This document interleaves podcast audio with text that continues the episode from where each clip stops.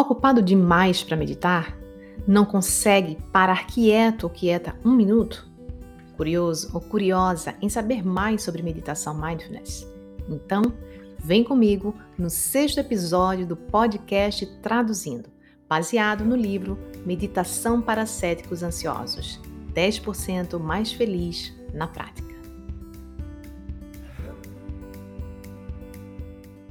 Seja bem-vindo, seja bem-vinda ao sexto episódio do podcast Traduzindo. Este é um podcast que vai te ajudar a resgatar o seu equilíbrio e encontrar mais tempo para o que realmente importa para você. Eu sou Juliana Didier, professora, mestre e especialista em bem-estar digital e instrutora de meditação mindfulness. Aqui no podcast Traduzindo, eu vou fazer a curadoria dos melhores livros, alguns publicados apenas em inglês para te ajudar a conquistar uma vida digital e offline mais feliz. A minha intenção é que ao final de cada episódio você possa aprender novos caminhos para proteger sua atenção e emoções das distrações digitais e lidar melhor com a sua ansiedade. Para você que escuta esse podcast pela primeira vez, o Traduzindo é um podcast mensal eu leio, traduzo, resumo e analiso para entregar tudo mastigadinho para você. Na análise, vou compartilhar o que gostei e os melhores insights do livro. No final do episódio, eu vou revelar: recomendo o livro? Com a resenha completa do livro em apenas 30 minutos, você vai saber se vale a pena ou não ler a versão completa, economizando o seu precioso tempo. Fica o convite também para você me seguir nas redes sociais. No Instagram, o meu perfil é o digital.equilíbrio. Você me encontra também no Facebook e no YouTube como Digital Equilíbrio. E se você gostar do que vai ouvir aqui, compartilhe nos seus grupos de mensagem nas suas redes sociais. O que faz bem para você pode fazer para outras pessoas também.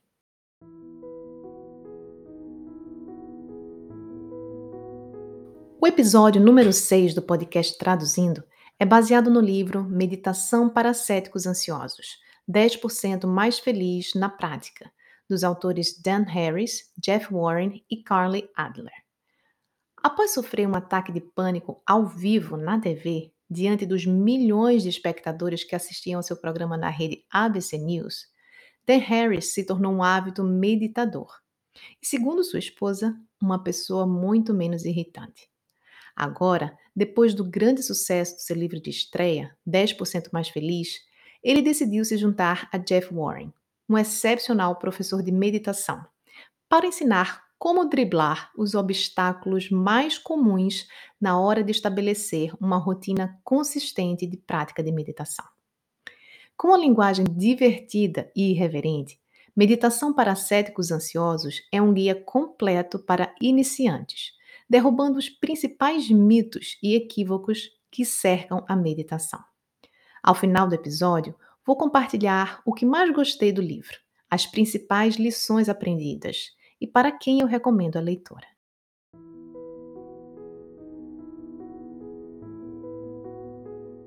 Como descobri esse livro?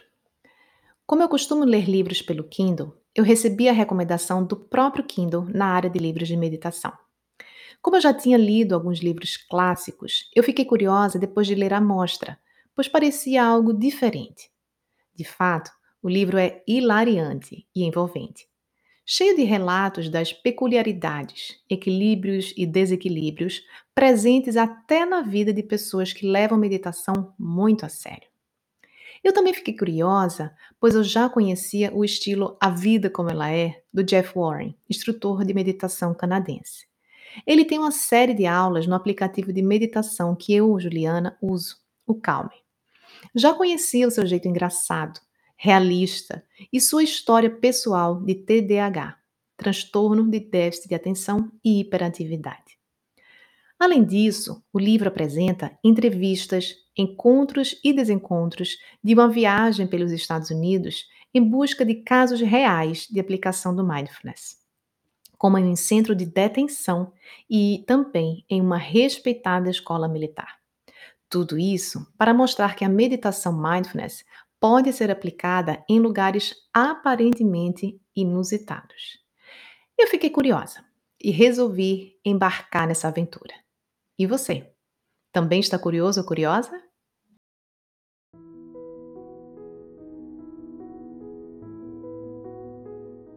Vamos conhecer primeiro quem são os autores do livro? Dan Harris é jornalista premiado pelo Emmy e âncora dos programas Nightline e Good Morning America, na rede de televisão americana ABC. Ele é autor do livro 10% Mais Feliz, publicado no Brasil pela Sextant, que chegou ao primeiro lugar na lista de mais vendidos do New York Times. É também responsável pelo podcast 10% Happier, e pelo aplicativo 10% Happier. Mora na cidade de Nova York com sua esposa Bianca, o filho deles, Alexander, e três gatos resgatados.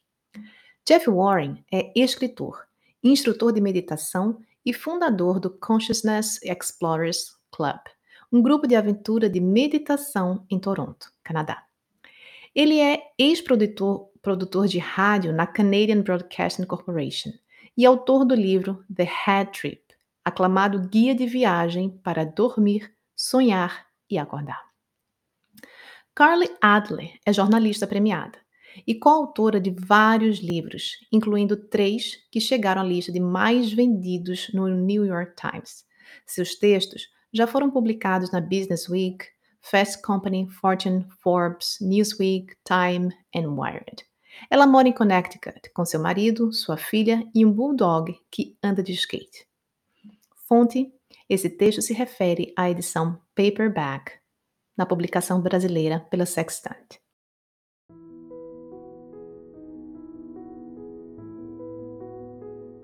Meditação para céticos ansiosos, 10% feliz, na prática, é organizado em nove capítulos. Antes do capítulo 1, há um epígrafo, onde Dan Harris conta detalhes da sua experiência de sofrer um ataque de pânico ao vivo, e um capítulo introdutório chamado Como Usar esse livro, o que é bastante útil, já que o livro inclui roteiros de meditação guiada ao final de cada capítulo.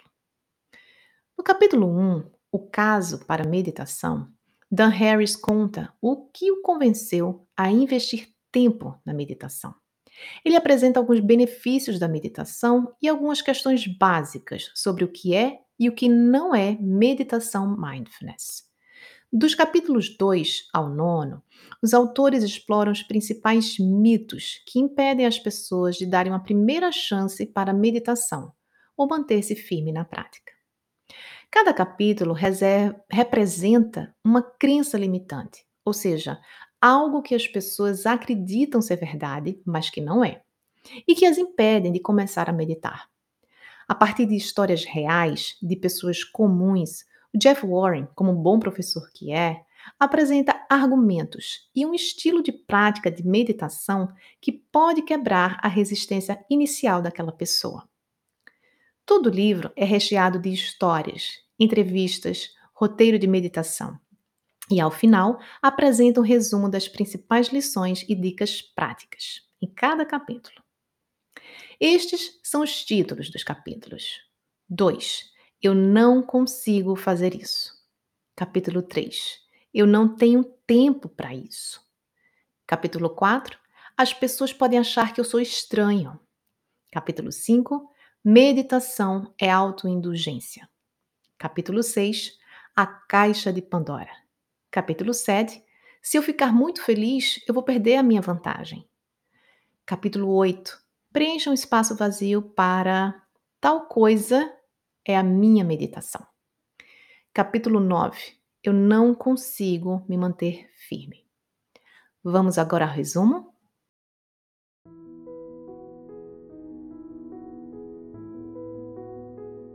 No capítulo 1, Dan explica o que o levou a mudar sua opinião sobre a meditação. Duas coisas mudaram a minha mente. O primeiro foi a ciência. Nos últimos anos, houve uma explosão de pesquisas sobre meditação, que demonstraram reduzir a pressão arterial, aumentar a recuperação após a liberação do hormônio do estresse cortisol, melhorar o funcionamento e a resposta do sistema imunológico, atrofia lenta do corpo relacionada à idade do cérebro e mitigar os sintomas de depressão e ansiedade. Estudos também mostram que a meditação pode reduzir a violência nas prisões, aumentar a produtividade no local de trabalho e melhorar o comportamento e as notas das crianças em idade escolar. As coisas realmente ficam interessantes quando você olha para a neurociência. Nos últimos anos, os neurocientistas têm investigado a cabeça dos meditadores e descobriram que a prática pode reconectar partes-chave do cérebro envolvidas com autoconsciência, compaixão e resiliência.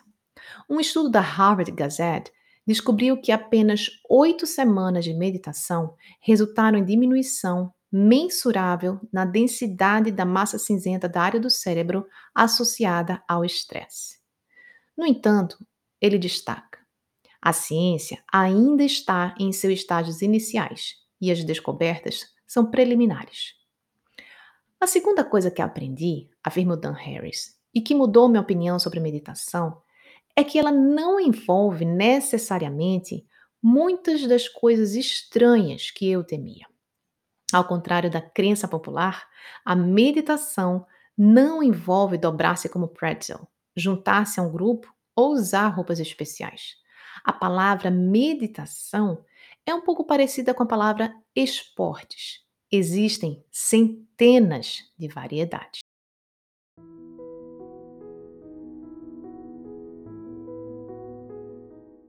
Mas por que, para algumas pessoas, parece tão difícil lidar com o ato de sentar-se para meditar? A meditação força você a uma colisão direta com um fato fundamental da vida que nem sempre é apontado para nós. Todos nós temos uma voz em nossas cabeças.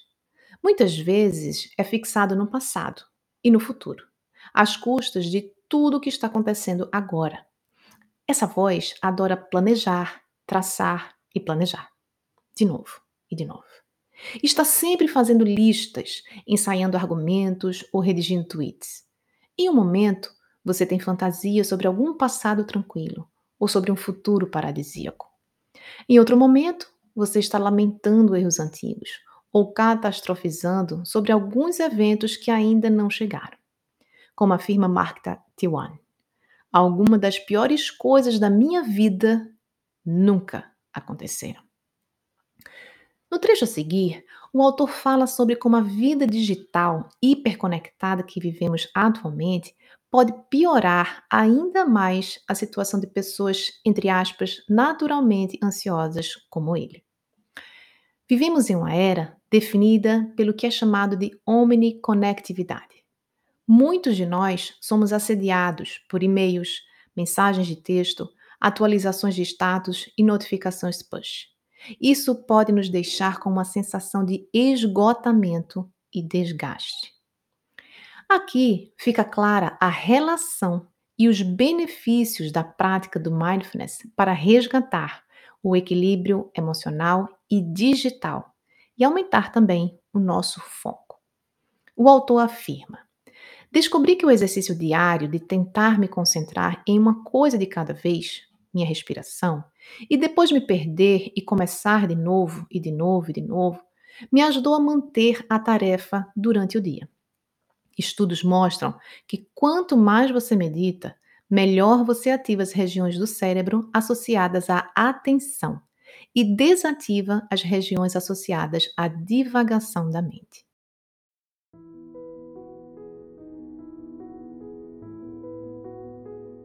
Maiores obstáculos que os aspirantes a meditadores enfrentam é o mito: eu não consigo fazer isso. Esse mito assume muitas formas, uma das quais é a sensação de estar completamente confuso sobre como começar. Aqui, para o podcast Traduzindo, eu selecionei apenas as principais perguntas e respostas do livro, que são respondidas pelo professor de meditação Jeff Warren, coautor do livro. Então, Jeff, onde você recomenda que as pessoas meditem? É bom ter um lugar tranquilo, ele responde, com o mínimo de distrações, mas não precisa ser perfeito. Os ambientes naturais também podem ser bons lugares para meditar. A meditação requer roupas especiais? Na verdade, não. Calças largas são melhores para a circulação. Os seus olhos precisam estar fechados quando você medita? Você decide. Muitas pessoas meditam com os olhos fechados. Outros, outras pessoas gostam de ter os olhos entreabertos, olhando para o chão, um metro à frente deles, com um olhar suave. Ambos estão bem. Veja o que parece mais natural e agradável para você. E qual a sua opinião sobre como as pessoas devem se sentar? Sente-se de uma forma que lhe permita ficar quieto, confortável e alerta. Isso pode acontecer de várias maneiras: em uma cadeira, em uma almofada no chão, até mesmo deitado ou em pé. Mas não se engane. Se deitar te faz adormecer, então você não está alerta. Se ficar de pé deixa você tenso, então você não está se sentindo confortável. É um equilíbrio. A maioria das pessoas se senta em uma cadeira de encosto reto ou em uma almofada. Para isso, a coluna deve estar vertical e os joelhos abaixo da pelve. Se seus joelhos estão cruzados e dobrados para cima, acima da sua pelvis, como a forma que muitas pessoas, por algum motivo, imaginam que você deve sentar-se para meditar, isso criará tensão na parte inferior das costas e você passará toda a meditação amaldiçoando o nome de Dão. Melhor sentar-se em uma cadeira decente, com apoio para as costas, ou sentar-se na beirada de uma cadeira com as costas retas. Quanto às mãos, coloque-as suavemente sobre os joelhos ou dobre-as no colo. Você consegue ou pode se mover? Bom, a quietude é o ideal. Quanto mais parado você fica, mais limpo e claro o sinal da sensação que você está prestando atenção como a respiração. E finalmente, mais absorvido e resolvido você será capaz de ficar. Dito isso, se você precisar se mover, tudo bem. Apenas tente fazer sua consciência, trazer sua consciência para esse movimento e torná-lo parte da meditação, em vez de se mover inconscientemente. E se você estiver com dor física, é normal que seu tornozelo, ou costas, ou joelho comece a doer depois de um tempo, ou que você tenha uma coceira incomumente persistente no rosto. O momento em que tudo o que pode estar acontecendo em sua meditação é você ficar obcecado com a sua dor. Existem algumas estratégias aqui. 1. Um, mova suavemente sua perna. Isso realmente é bom. 2. Investigue o desconforto. Há muito a dizer aqui sobre o quão valioso esse tipo de investigação pode ser, sobre como podemos aprender a separar a nossa dor real de nossa resistência muito maior à dor, que é onde realmente vive a maior parte de nossa tensão e desconforto.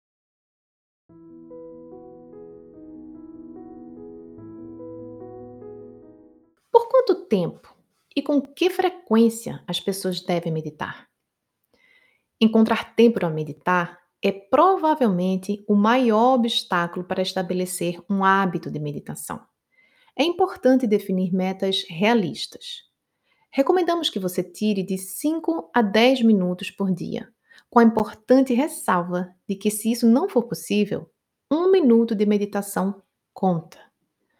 Como regra geral, quanto mais você medita, mais fácil se torna e mais profundos e duradouros os benefícios. A consistência é mais importante do que a duração. Meditar a cada um dos dias, mesmo por um minuto, o ajudará a tirar o hábito da meditação do papel. Uma vez que isso se torne parte da sua rotina diária, você pode experimentar períodos mais longos para ver o que funciona melhor para você.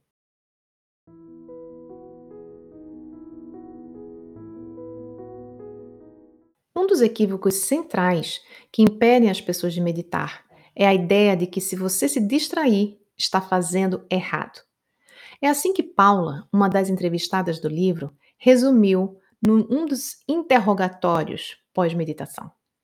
Eu sempre pensei que isso estava limpando tudo do meu cérebro. Jeff responde sobre isso, o que ele chama de falácia da singularidade. Eu sei que devo meditar, as pessoas me dizem, mas eu não consigo parar de pensar. A meditação não exige que você pare de pensar. Se você entrar em meditação com a expectativa de suspender todos os seus pensamentos, terá uma vida difícil. Perceber que você se distraiu e começar de novo é sinal de que você está tendo sucesso. Perder-se e recomeçar é meditação, pelo menos no início. E também é importante saber que fica mais fácil com o tempo. Lembre-se de que você está construindo uma nova habilidade aqui. Jeff continua. Sempre fico impressionado com a rapidez com que as pessoas concluem que não podem meditar. Se eu te entregasse uma flauta, você não esperaria que eu pudesse tocar o solo de uma flauta logo de cara. A, mais, a coisa mais importante a fazer, quando perceber que sua mente divaga, é sentir uma espécie de satisfação por ter percebido isso em primeiro lugar. É ciência comportamental básica. Se você tornar gratificante acordar de uma distração, você treinará a mente para fazê-lo com mais frequência.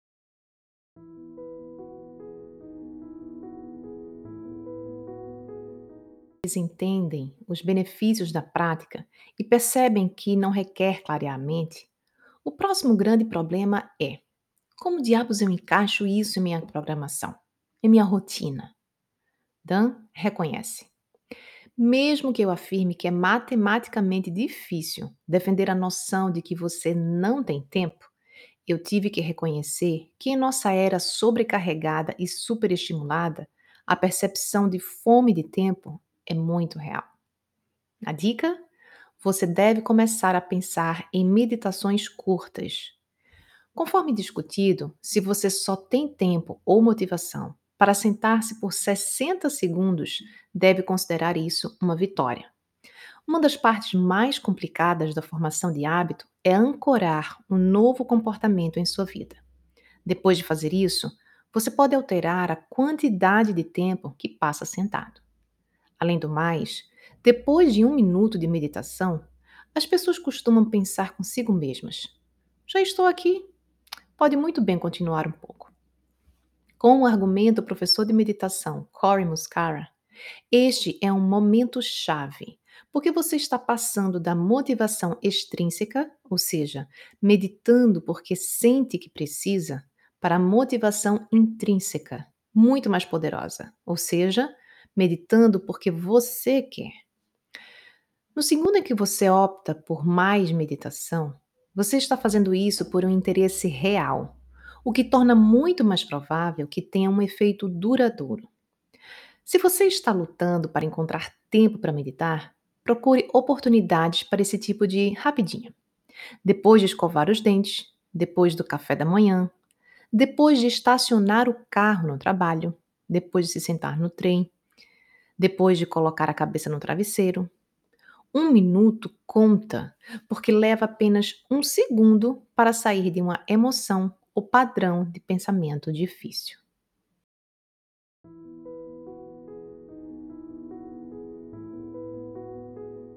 Meditações ao ar livre. Se você não consegue encontrar tempo para fazer meditação formal, você pode inserir nas suas atividades da vida cotidiana caminhar entre as reuniões, escovar os dentes, lavar a louça e transformá-las em mini meditações. Jeff tem alguns conselhos sobre como transformar suas atividades diárias no que gosta de chamar de meditação ao ar livre. Ele diz: o visual clássico da meditação é olhos fechados, pernas cruzadas, bunda plantada em uma almofada ou cadeira em uma sala silenciosa. E tudo bem. Mas a almofada é o laboratório, ou se preferir, a academia.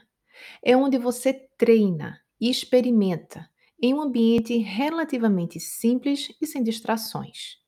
Mas a maioria das pessoas não vai puxar ferro na academia para que possam se sentir bem. A ideia é trazer o seu corpo saudável para a sua vida. Bem, o mesmo se aplica à meditação e à mente. Por esse motivo, alguns professores e tradições enfatizam deliberadamente as técnicas de meditação que devem ser praticadas em qualquer lugar e no mundo todo. A boa notícia é que você pode meditar sobre qualquer coisa: sons, visões, sabores, toques, sentimentos, qualquer sensação. Isso porque é menos sobre o objeto, entre aspas, de meditação e mais sobre as qualidades de atenção, como, por exemplo, concentração e equanimidade, que você traz para esse objeto. Essas qualidades são como grupos de músculos da mente. Eles podem ser treinados. O treinamento de qualidades mentais específicas é uma ideia bem importante. Uma última coisa, relembre Jeff. Embora a meditação ao ar livre possa ser divertida e útil, o objetivo de ter uma prática de meditação, afinal, é fazer com que a atenção plena se coloque como em uma metástase ao longo de toda a sua vida, mas positiva. É mais fácil fazer os exercícios de atenção plena na vida diária funcionarem se você tem uma base de prática formal e sentada, na qual não está fazendo nada além de treinar sua capacidade de estar presente ao que está acontecendo.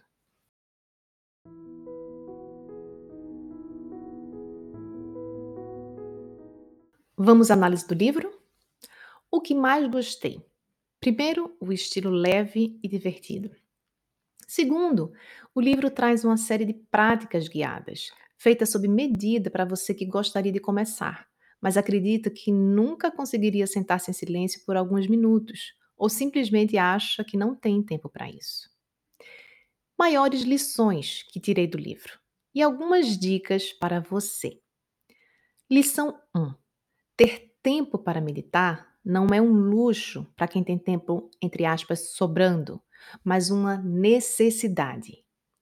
Em um dos trechos do livro, os autores afirmam: um dos aspectos mais complicados de ser humano é equilibrar o que precisamos dar aos outros com o que conseguimos dar a nós mesmos. Eu, Juliana, inconscientemente, resisti no início da minha prática, achando que eu não poderia me dar ao luxo de meditar porque era uma mãe multifunções. E aquilo, aquela atividade, aquele tempo, estava roubando o tempo de estar com as minhas filhas ou cuidando da casa. Mas eu descobri que só conseguiremos nos doar aos outros sem perder a nossa sanidade e equilíbrio se nós também estivermos inteiros. Eu descobri que a meditação é um momento diário sagrado para que eu possa descansar, recarregar minhas baterias, me reequilibrar, mesmo que eu esteja vivendo no meio de um turbilhão de demandas pessoais, profissionais ou emocionais.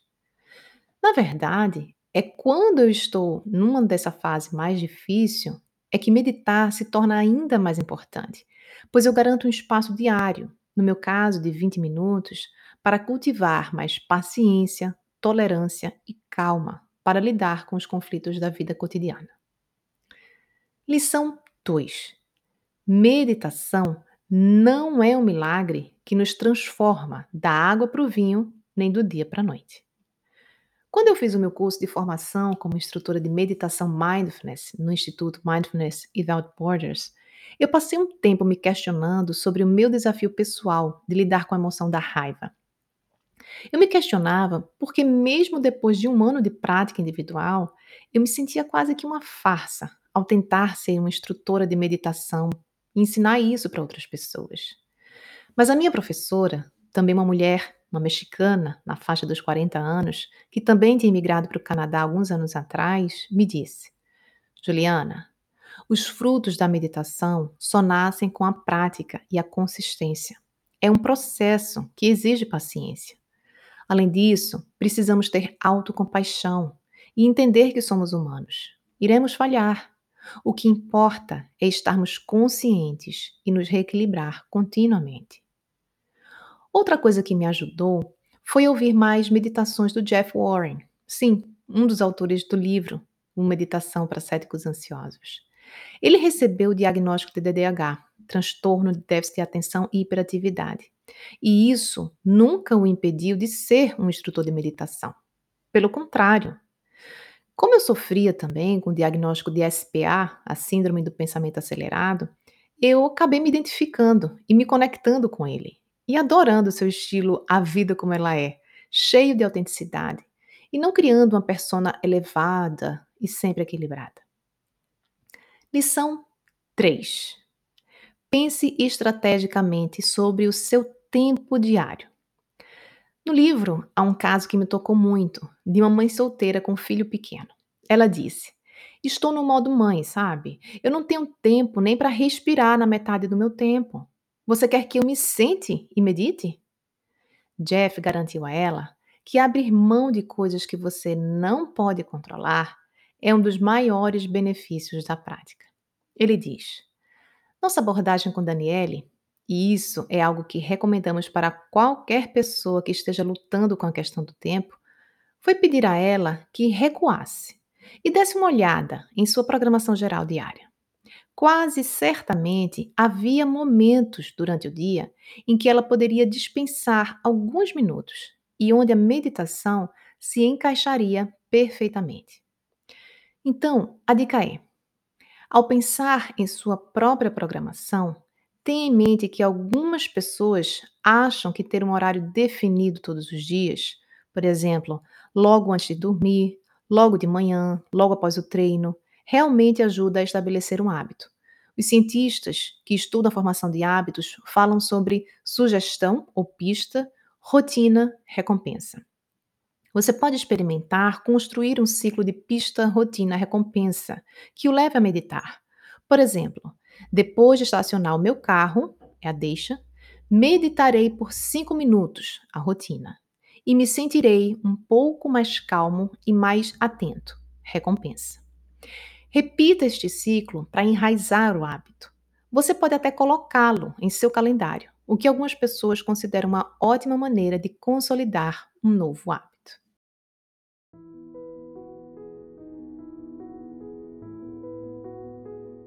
Vale a pena ler o livro? Sim, eu recomendo. E para quem eu recomendo? Para quem tem curiosidade para, sobre a meditação mas sente que tem tanto de preconceito com relação à prática, achando que é algo para pessoas alternativas. Recomendo também para quem acha que não é capaz de meditar porque não consegue parar um segundo sequer. Também recomendo para quem acha que a meditação é só para os outros, não para si. E por fim, eu recomendo para quem já medita, mas deseja entender melhor as aplicações e novas técnicas de meditação. Obrigada por estar aqui comigo no sexto episódio do podcast Traduzindo. Me acompanhe nas redes sociais e participe da próxima escolha do livro. Me encontre por Digital Equilibrium ou Juliana Didier. Foi um prazer estar aqui com você. E se você gostou do que ouviu, compartilhe.